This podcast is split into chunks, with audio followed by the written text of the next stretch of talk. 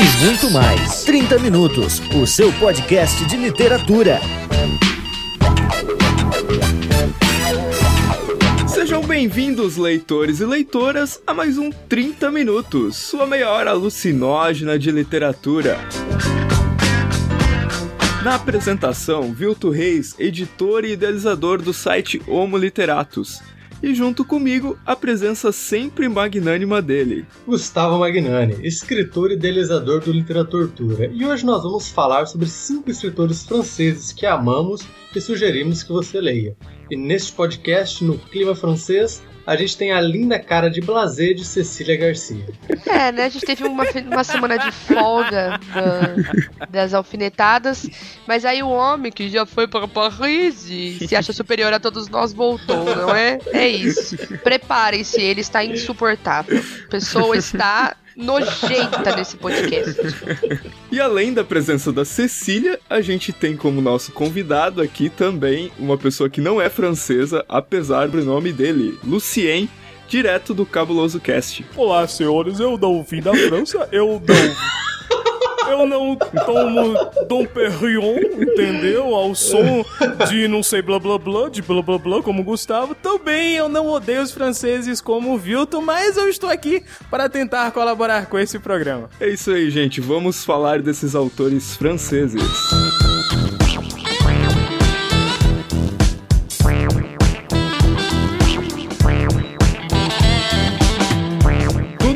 Sabe que eu não sou o maior fã de literatura francesa.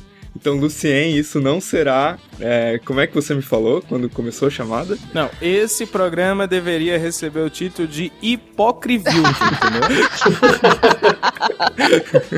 Porque eu nunca vi um cara falar tão mal de tantos autores franceses e depois tem a cara de pau de botar um, os autores franceses que você tem que ler. É muita, é muita hipocrisia. Pô. É muito recalque, é muito. É, beijinho no ombro pra você, viu, viu? Não, mas assim, ó, eu, eu, tive que ler esses autores pra poder falar mal deles. Não, não é nem falar mal, dizer que eu não gosto, entendeu? É, é outra coisa. Falar mal, sim, nem vem, gota. Hipocrivil to feelings. Você quer falar mal, sim, você foi lá caçando chifre na cabeça lá do lado do cavalo, entendeu? Então, gente, mas, mas vamos, vamos concordar, isso é o que eu penso, tá? Vamos concordar com o que eu penso. Vamos concordar com o que eu penso, tá? eu entendo que que a literatura francesa, tipo, é mega importante, assim, em termos de literatura mundial. Por exemplo, eu acho que os russos não seriam o que os russos são se eles não tivessem lido tudo que, ou tido toda a influência que eles tiveram da literatura francesa. É óbvio que eles pegaram, tiraram todas as coisas ruins e escreveram bons livros, né? É óbvio. Mas assim, é, a, a Ceci até tava falando, assim, antes da gente começar a gravar, sobre a França como centro cultural mesmo da literatura, né? É, então, porque se a gente for pensar, é, em diversos momentos, foi a França que acolheu muitos escritores e autores em momentos de depressão, de crise. Eu não sei, eh, pensando em várias, várias pessoas em diversos momentos, não só na literatura, mas até em outras artes, eu vejo a França num momento de acolhimento. Né? Então, por exemplo, pensando de desde o D.H. Lawrence que foi expulso do, né, enfim, acabou tendo que se mudar para para França depois que ele escreveu O Amante de Lady Chatterley, até o Jim Morrison, todos eles buscaram na, na França, não sei, algum, algum tipo de paz de espírito para produzir, para criar. Então eu tenho a impressão de que mais do que os autores, a própria França é uma protagonista no cenário da literatura por esse aspecto que parece permear aí a história. Pensando, por exemplo, na, na geração perdida da década do século XX. Hemingway, F. Scott Fitzgerald, Gertrude Stein, que conviviam ali. Eu não sei se teria tido tudo que tem na obra deles sem que eles tivessem se reunido num ambiente como o francês, que propiciava ali a coisa boêmia, mas propiciava a troca cultural, propiciava o intercâmbio de ideias. Né? Então, no Paris é uma festa, por exemplo, Hemingway coloca que foi na França que o Fitzgerald entregou para ele o manuscrito do Grande Gatsby. Então eu, eu, acredito que a França propiciava esse tipo de intercâmbio entre os artistas e esse sim é o maior benefício, né, que eu, que eu consigo ver na participação do, do país historicamente no cenário da literatura. E a gente também não pode esquecer que o próprio Hitler, quando durante a Segunda Guerra, quando ele invadiu a, a França, ele pediu para que não, não fossem jogadas bombas lá no, no próprio centro de Paris, porque ele queria conservar. Então, realmente, a cidade toda ela guarda parece que ela realmente é, como Cecília disse, ela é uma capital de conhecimento, entendeu? É, agora o meu, meu momento monóculo, né? Quando eu estive em Paris. Ah, meu Deus. Pronto, né? Pronto. Nossa, o momento ostentação. Põe um funk ostentação aí na, na trilha, por favor. Por favor. Ah, é. O rei do camarote Não, do mas assim- 30 minutos, né? Traz a bebida que pisca. Mas assim, sem brincadeira, você. Quando você tá na cidade, ela realmente transmite um ar cultural, assim, é, é absurdo. Então você vê aquelas banquinhas de livros, né, sebos ao ar livre, é, no- lá perto da Catedral de Notre Dame.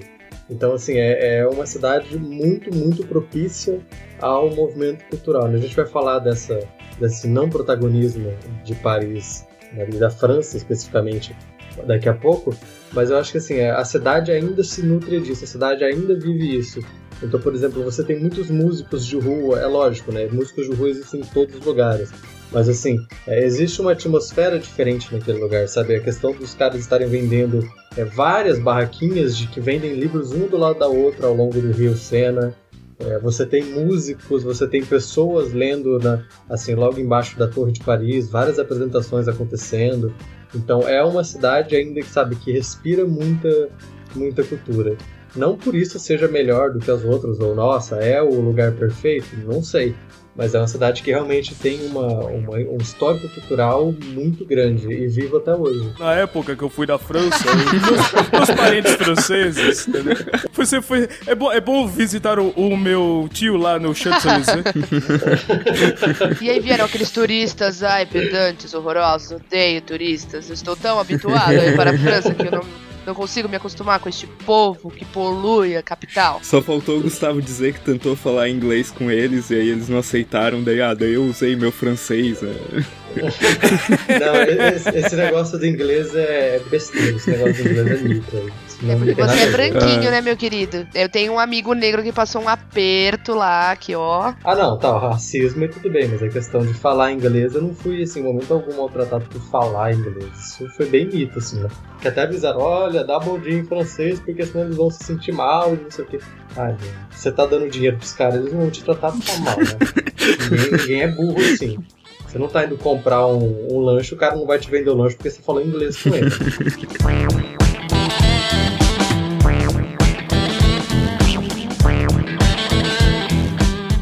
gente, chegou a parte das indicações, aquela parte que muita gente reclama, diz que a gente bota o pessoal no cartão de crédito no vermelho e etc. Mal sabem eles que a gente tá mancomunado com a Visa e com a Mastercard, né? Que o objetivo é, exatamente estamos esse. ganhando- A gente tá rico, né? Graças à Visa. Só que não. Mas o seguinte, gente. Cada integrante desse podcast vai indicar um autor e um livro deste autor que é, a pessoa leu e gostou. Ou seja, eu também vou ter que indicar um livro que eu li e gostei. Acreditem, isso vai ser difícil. É, tem mais um detalhe. Como são cinco obras ou cinco autores franceses que vocês precisam conhecer, na segunda rodada, somente um integrante do podcast vai poder indicar um segundo livro. Ou seja, a maioria de nós vai indicar somente um livro, né? Então vamos ver o que que vai ser a sorte ou o azar, né? Depende do ponto de vista de cada um, de cair um segundo livro. Mas eu acho justo que seja o Vilton a falar do segundo autor francês. Eu acho muito justo nesse momento. De- É. Deixar acho que claro tem que ser isso. por Será último, sorteio. inclusive, porque vai que alguém repete ele fica sem tempo falar. É uma punição boa. É. Ai, ai. Mas então eu quero ouvir do Gustavo, então. Qual que é o autor que ele indica e um livro? E eu ia falar pra não colocar eu primeiro, que eu falei as duas vezes. Quando eu estava na mas. França, É, exatamente. Ele vai dizer, "Não, quando eu conheci o fulano de tal, eu, eu vou, vou tomar chá lá na Catedral de Notre Dame, né? Às 5 da tarde. É, Não, eu ia puxar um. né, eu tenho um autor que eu gosto muito, só que é engraçado você gostar muito do autor que você nunca leu. né, Mas eu gosto muito dele, mas eu não, não é ele que eu vou citar. Eu vou citar um cara que, que eu lia bastante quando eu estava começando a escrever, que a história dele eu acho uma história bem fascinante, uma história bem interessante, uma das mais interessantes de um escritor que eu conheço. Né? O cara é francês e um dos filmes mais famosos dele, em certo trecho, diz: Certo, chorei demais, as albas são cruciantes, amargo é todo sol e atroz é todo luar. Agramor embebeu-me em torpores ebriantes, que minha quila estale e que eu jaza no mar. Enfim, este cara é Arthur Rimbaud, né? ou se, se escreve Rimbaldi, né? porque a pronúncia é bem diferente. Ele foi, ele foi o cara que praticamente revolucionou toda a poesia simbolista russa é, quando ele tinha absurdos 16 anos de vida. Né? Uma pessoa assim extremamente experiente né, na poesia, o cara é muito velho, só que não. Aos 20 anos ele já tinha publicado, acredito, em torno de 20 livros de poesia. Ou seja, é um cara que foi de fato muito relevante para a poesia francesa, principalmente para a poesia simbolista. É, a história diz, conta que ele se aposentou dos poemas quando ele tinha próximo dos 20 anos, né, que ele nunca mais escreveu a partir de então, ou que escreveu poucas coisas, coisas aqui e acolá, e de longe tão relevantes quanto que ele produziu quando era jovem. Né? Um dos casos famosos da vida dele é que ele teve uma relação uma relação gay com o poeta Paul Verlaine, eu não sei como pronunciar, acho que é Verlaine. Né? Se escreve Verlaine, deve ser Verlaine. E, enfim, é um cara que marcou toda a poesia russa. O livro que eu li dele, existem dois títulos no Brasil, chamado Uma Estação no Inferno ou Uma Temporada no Inferno. Eu já li vários outros poemas dele à parte, assim. Não é um cara que eu acho que seja muito fácil de ser lido, até porque não faz parte da corrente poética que eu mais gosto, né? Ele é um, um poeta simbolista. Então, assim, não é algo que eu recomendaria para todos, porque eu também não, não leria se não fosse por causa do Rambo, que tem uma história que me, eu acho bastante fascinante. E, assim, por exemplo, o Paulo Leminski falou que se, né, que se o Rambo existisse hoje, ele seria uma estrela do rock mundial. Então, tipo assim, você vê é, a, a, característica do cara, né? Quando ele se aposentou, ele passou a vender drogas e armas. Enfim, né, ele tem uma história bem, bem interessante. Ou, drogas não, desculpa, café e armas. Né? Café, também, e droga, é né? praticamente a mesma coisa. É. Então, é isso que eu ia falar, né? Café tá aí, né, gente? Tá aí, você que bebe todo dia dois litros de café, né? Isso também é uma droga pro seu corpo. Ah, não é Enfim, verdade. É, é isso. O cara é. não, não é verdade, não, né? Não. Eu preciso falar como eu conheci o Rambo. Por tá, o Gustavo conheceu pessoalmente, né? Mas você. Foi sim, através sim, do sim, filme Eclipse de uma Paixão com o Leonardo DiCaprio no papel de Rambo. Ah, meu Deus. Ah, meu Deus. você, Lucien, qual autor, é, livro que você indica desse autor francês, né? Por favor, com a pronúncia em francês, já que o seu nome, seu nome vem de um livro francês, ou eu tô enganado? É, velho. E cara, não, mas o pior é que quando eu criei o meu nome, que por sinal eu não me chamo Lucien, pra quem não sabe, é... Como assim?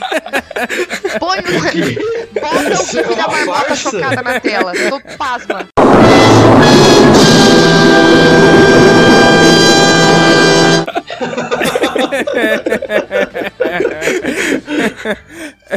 Oi? Então, é, eu não sabia isso. Eu criei meu nome por outra coisa. A referência não, não, foi para outra. Tu, não, a gente quer saber agora o nome original, né? Por não, favor. mas não pode. Não, esse é meu segredo de vida. Ah. é a mureta que divide o meu Facebook dos meus alunos, entendeu? É o meu nome falso e o meu nome verdadeiro, entendeu? Todo, é engraçado que meus alunos perguntam, fazem, professor, o senhor tem Facebook? Eu tenho. Ah, eu posso adicionar, fica à vontade. Aí ele, professor, eu não estou achando o senhor. Pois é, né? Pra você ver. Enfim, um autor que eu acabei de ler recentemente, passei quase um ano para ler os dois volumes, mas eu acabei recentemente o Conto de Monte Cristo, do Alexandre Dumas. Ela né? da puta. É, você pode falar Alexandre Dumas, fica à vontade, mas... Não, mas engraçado é que foi a diretora de uma escola minha que me corrigiu. Estávamos em alguma situação e eu fiz, ah, o Alexandre Dumas. Ela olhou pra minha cara e fez, Dima. Aí, Aí naquele momento, entendeu? Cagar. Vai, cagar. Eu imagino que você não respondeu isso. Mas é porque eu não conhecia o Gustavo. Porque se eu conhecesse o Gustavo, eu dizia: Ah, eu conheço um amigo chamado Gustavo Bagnani, que ele vive na França, ele deve ter conhecido o filho do Dumas. Enfim, mas, cara, o Alexandre Dumas, ou Dumas, ele, ele é um autor francês, duh, né? Estamos agora falando sobre isso. Imagina. Deu de revelação chocante, Lucien. Deu de. Olha, muito mais que o nome. Então, mas assim, fazendo um jabá, nós já fizemos um Cabuloso Cast sobre o Conde de Monte Cristo, nós fizemos uma extensa biografia lá sobre o Alexandre Dumas. Então, se você quiser realmente ouvir todos os detalhes da vida dele, mas o fato que talvez seja mais interessante é porque, assim, existe um vácuo entre o início da carreira dele e o, e o momento em que ele começou a escrever. Ninguém sabe exatamente o que ele fazia, porque ele começa a escrever peças de teatro, ele começa a, a mandar textos para alguns jornais da época, mas ninguém sabe o que, que ele fazia para sobreviver. O que acontece é que ele publica uma peça chamada Capitão Paulo, que faz muito sucesso, e a partir disso ele começa a viver apenas da escrita. Outro fato interessante sobre o Dumas é que ele tinha uma banca de escritores, ele não produzia os livros sozinhos. Existia uma banca de pessoas com ele, coautores que escreviam junto com ele e, segundo dizem o, o as más línguas, o próprio Dumas é, tem uma biografia bastante extensa dentro desse volume da editora Jorge Zaha, que foi a que eu li, é, que diz que o Dumas ele criticava muito também esses caras que ajudavam ele, porque eles queriam se vangloriar, sabe? Tipo, não, mas fui eu que escrevi e tal. E o dom dele era o seguinte: ele pegava uma história, porque para quem não sabe, o Conto de Monte Cristo é inspirado em, em fato real. O, a história é originária de um, de um fato policial. E o, o grande que que o Alexandre Dumas tem é de pegar tudo isso e ele romanceou essa história. Transformar histórias simples em grandes aventuras, em grandes romances. E o Conde de Monte Cristo, pô, eu acho uma obra espetacular. Assim, eu fiquei maravilhado. E aconteceu uma coisa que, cara, nunca aconteceu com nenhuma leitura. Quando eu terminei, quando, tipo, quando eu estava nos últimos parágrafos do Conde de Monte Cristo, eu estava completamente arrepiado, entendeu? Tipo, sabe? Eu não sei, mas assim, a minha identificação com essa obra foi muito interessante porque eu esperava uma coisa, porque eu tinha. Eu vim das adaptações cinematográficas e quando eu fui ler, cara, as adaptações são lixo, são cocô perto do, do, do, livro. O livro não se compara. É uma gama de personagens, o cara escreve muito bem. Tá, Vilton? O cara escreve muito bem, certo? O cara tem parágrafos extensos, mas ao mesmo tempo, como ele tem uma ascendência do teatro, ele tem diálogos fantásticos e enfim, pô, você tem que ler agora, agora, agora o Conde de Monte Cristo. Claro que você sabe, vai, são dois volumes, são 1370 páginas, então, enfim, né? Você precisa de fôlego para ler, mas vale a pena, vale a pena. Então, Cecília, e você, qual que é o seu autor indicado? Eu, eu fiquei pensando, será que a Cecília vai indicar o Pequeno Príncipe? Bozo. Então, eu primeiro ia falar dos Dumas, mas eu tinha deixado aqui na manga um romance que eu gosto muito, provavelmente o Vilto detesta. Acho que ele já até falou mal desse romance, ou ele ou o Gustavo em algum momento, se não os dois. Isso só faz eu gostar mais do romance, é claro. Que é, é tá... o autor de Madame Bovary, tá Gustave Flaubert. Esse sim meu Oi? xará, inclusive, né? É, né? Tem um que presta e outro que não, né, Gustavo? A vida é assim. Mentira, eu tô recebendo. Cri... Ó, oh, você não, é uma eu... peste, tá? Porque você fez aqueles elogios pra mim no podcast, eu recebi um monte de gente que ouve, que às vezes é meu amigo e fala: Nossa, como você é judia daquele mocinho.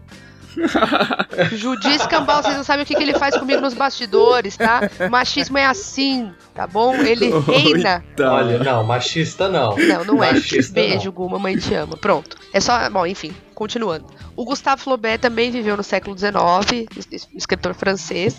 E aí, assim, ele, teve, chegou a publicar outras obras, mas Madame Bovary foi o, o grande romance da vida dele. É um romance que eu adoro apesar de odiar Emma Bovary, eu gosto do romance. Não, eu acho que inclusive é isso que me prende. Eu odeio tanto Emma Bovary que eu não consigo largar o livro. Assim, ela é uma personagem muito bem construída. além da escrita ser magnífica, não é? Sem comentários. É, e aí tem uma história muito famosa do Flaubert, que quando, que, enfim, Madame Bovary, é, enfim, foi acusado de afrontar a moral, a religião Ah, e essa tal. história é linda. E ele foi chamado no tribunal para prestar conta de que palhaçada é aquela de ele escrever um livro bom daquele falando da sociedade hipócrita que eles viviam. Como assim você escancara a nossa podridão pra gente? Você tá louco? Não sei o que, tal, tal, tal. E aí perguntaram pra ele, né? Quem que era Madame Bovary? E aí ele falou o quê? Emma Bovary sou eu. Moa. Emma Bovary c'est moi. Essa história é melhor do que o livro, inclusive. Ah, não é. Calma. Calma, fera, você tá se exaltando. Não é assim. Não. Não, Eu gosto, eu gosto muito da, Não, da história porque mostra o quanto ele. eh, dessa história, porque mostra o quanto ele defende a obra dele. Então, assim, ele não arredou o pé, sabe? Eu acho isso uma postura artística sensacional.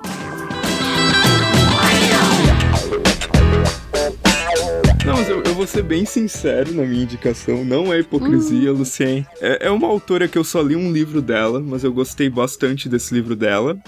E ela é bem recente, né? Ela morreu em 96, que é a Marguerite Duras. Olha. É uma mulher assim que, tipo, ela foi mega ativa, sabe? Ela escreveu roteiro, ela dirigiu filme, ela escreveu conto, ela se envolveu com teatro. É mega legal estudar a história dela. Ah, e tem um detalhe interessante da vida da, da Margaret Duras: é que ela não nasceu na França. Ela nasceu na colônia francesa. Fugiu da Olha pauta, só. não vale escolher outro. Já, já vou explicar. Ela nasceu na Opa. colônia francesa da Conchinchina, que é no sul do Vietnã, mas, mas a Opa. família dela logo voltou pra França e ela é naturalizada francesa, então ela tá dentro da pauta.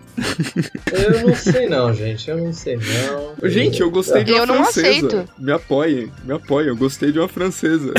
Ela não é francesa, por isso que você gostou dela. Francês é quem? Para com essa Ai, pataquada. Meu Deus, ai meu Deus, pronto. Tá, eu vou falar Não. do livro dela, então. O Amante. A estrutura dele não é nada convencional. É uma mulher narrando a vida dela. E ele é todo em fragmentos. E assim, ela narra tudo no presente, assim. Então ela narra o passado dela no presente. Ela chega a te deixar desconfortável, assim, sabe?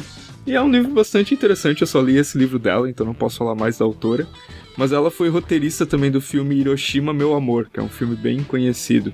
Oh, um fumaça. Clássico. Então é isso, gente. Eu gostei de uma francesa. Vejam, vejam só. Ela é bonita? Cara, deixa eu olhar. Tem uma foto dela aqui numa edição que eu comprei aqui da, da Kozak. Não, é, é gatinho, sim. Se o Vilton achou aquela outra poeta aquele dia bonita, então essa daqui vai ser.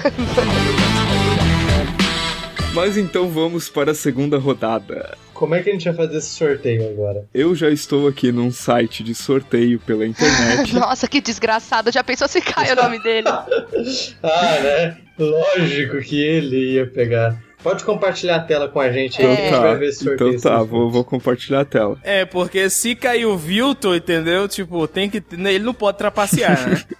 Não, mas o, o site em si, quando tu termina o sorteio, tem o link que mostra os nomes das pessoas que participaram do sorteio e, e qual foi o ganhador. Então, Ah, tá. Então vamos Então lá. Vamos lá. Vou fazer o sorteio aqui.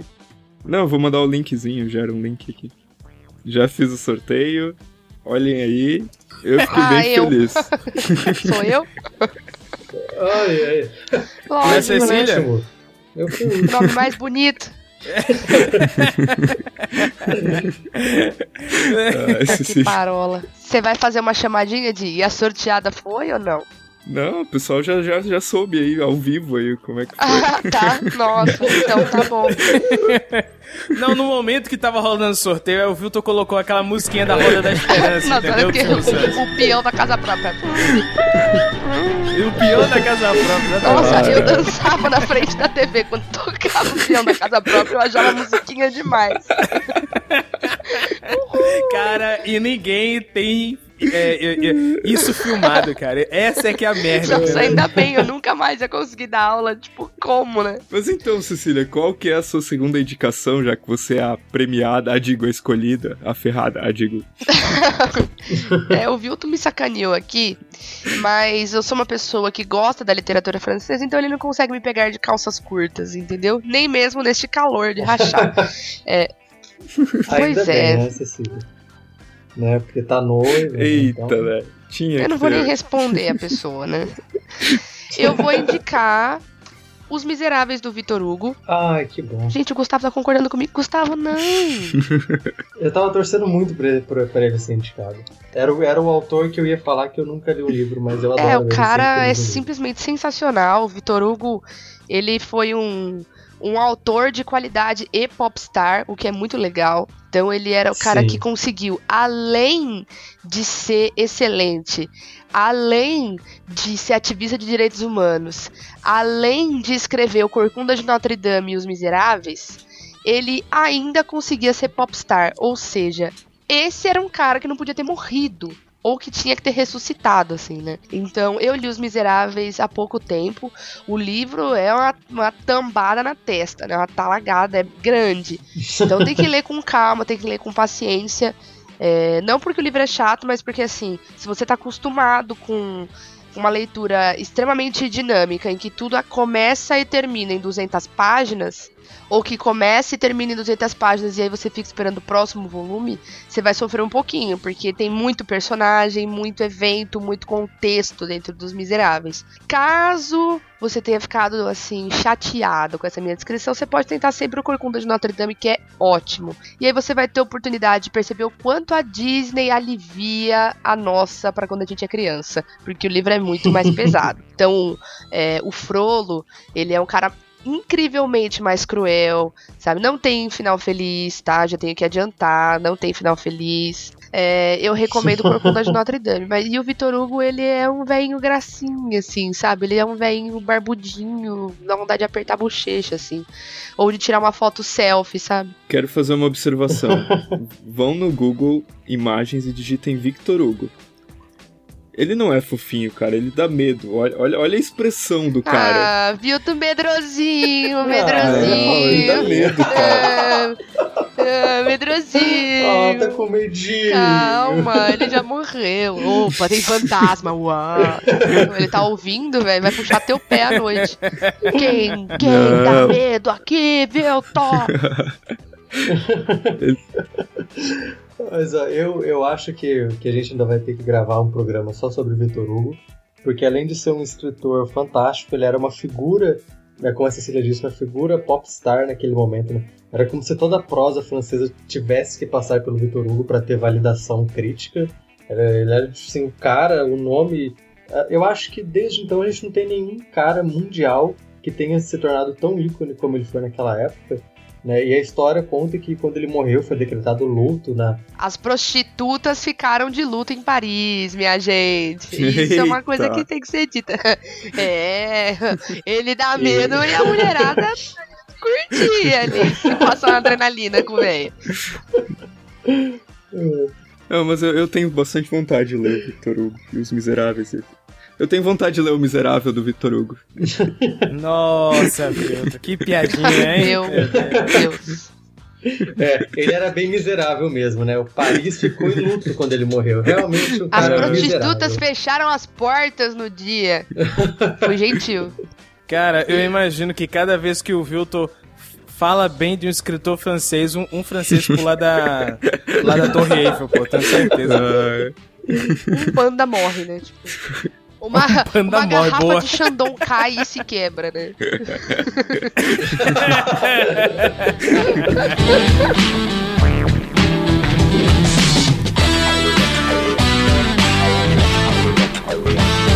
Então, gente, esse foi o nosso podcast aí sobre literatura francesa com várias indicações. E eu quero dizer que eu estou é, impressionado que não foi indicado o Marquês de Sade, mas tudo bem. Passo as considerações finais para a Cecília. Ele dá, ele dá essa cutucada na gente e joga pra mim. E depois fala que não é pessoal, entendeu? Beleza. Não, eu, particularmente, tentei ler Marquês de Sade, acho que uma vez só. E pra, pra- não sei, não era o momento pra mim, na época não rolou. E até pretendo voltar a reler, mas acho que é uma leitura que tem que estar num momento legal pra ler, assim, pra conseguir entender de fato. Eu gosto muito da literatura francesa, realmente recomendo que não precisa ler todos, mas dentro do que a gente comentou, escolhe um e experimenta pra entender o que que é a característica do país. É, principalmente pra sair dessa, dessa fase que a gente tá vivendo bem chata, em que praticamente tudo que a gente consome recente é anglófono. Então vamos aproveitar um pouco da cultura e da história dos, dos outros países. É, e hoje a gente sugeriu a França, então é, dá uma uma passeadinha aí dentro do que a gente sugeriu, ver o que te agrada mais, escolhe um e experimenta, vai valer muito a pena. Então, Lucien, e você, nosso convidado especial de hoje, já que a Cecília é o convidado de sempre, né? Então. Nossa, que desgraçado. Cecília é o de sempre, entendeu? É a mesma porcaria de Ceci- sempre. Cecília, Cecília é o cafezinho, eu sou o cappuccino, entendeu? Tipo, sou eu aquele sou eventual, com Cecília é o e você é cafezinho. o quê? É o misto quente, entendeu? Você-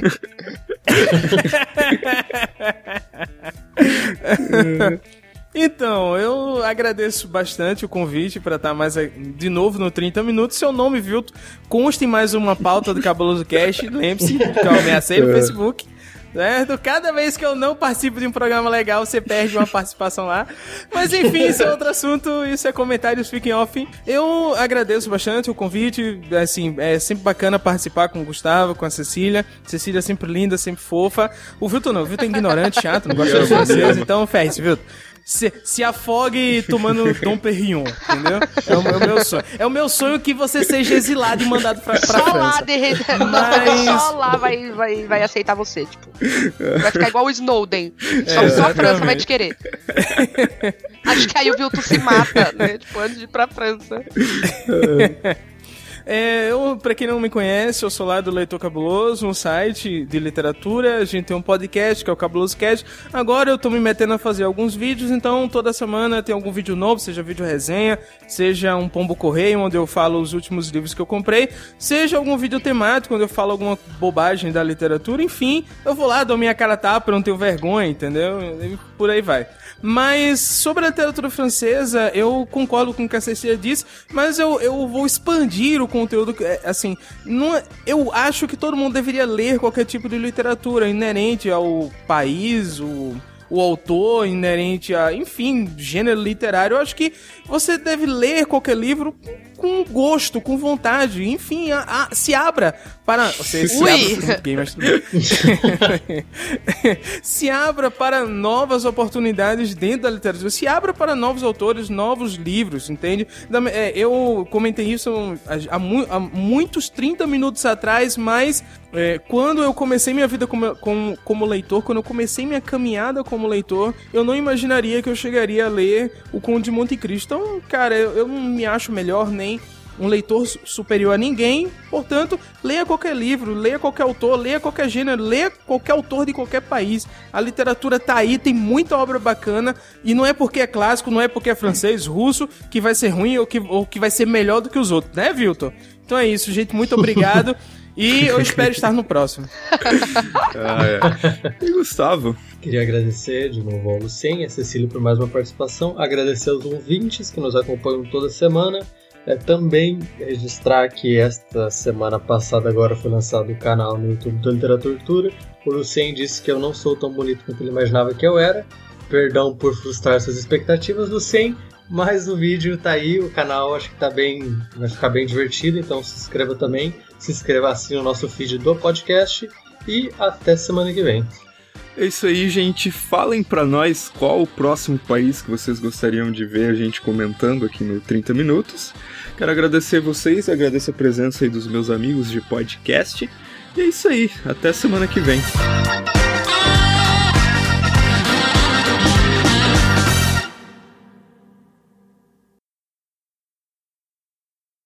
Agora que eu me toquei, eu falei eu não sou tão bonito, né? Fica a impressão de que eu tô falando que eu sou bonito, né? Não, não, É, você não sabe foi isso que eu você quis dizer. Não, você deveria. É porque o Luciano disse que eu não sou tão bonito, mas minha mãe diz, minha esposa diz, minha. Minha tia fala que sou muito bonito, entendeu? É,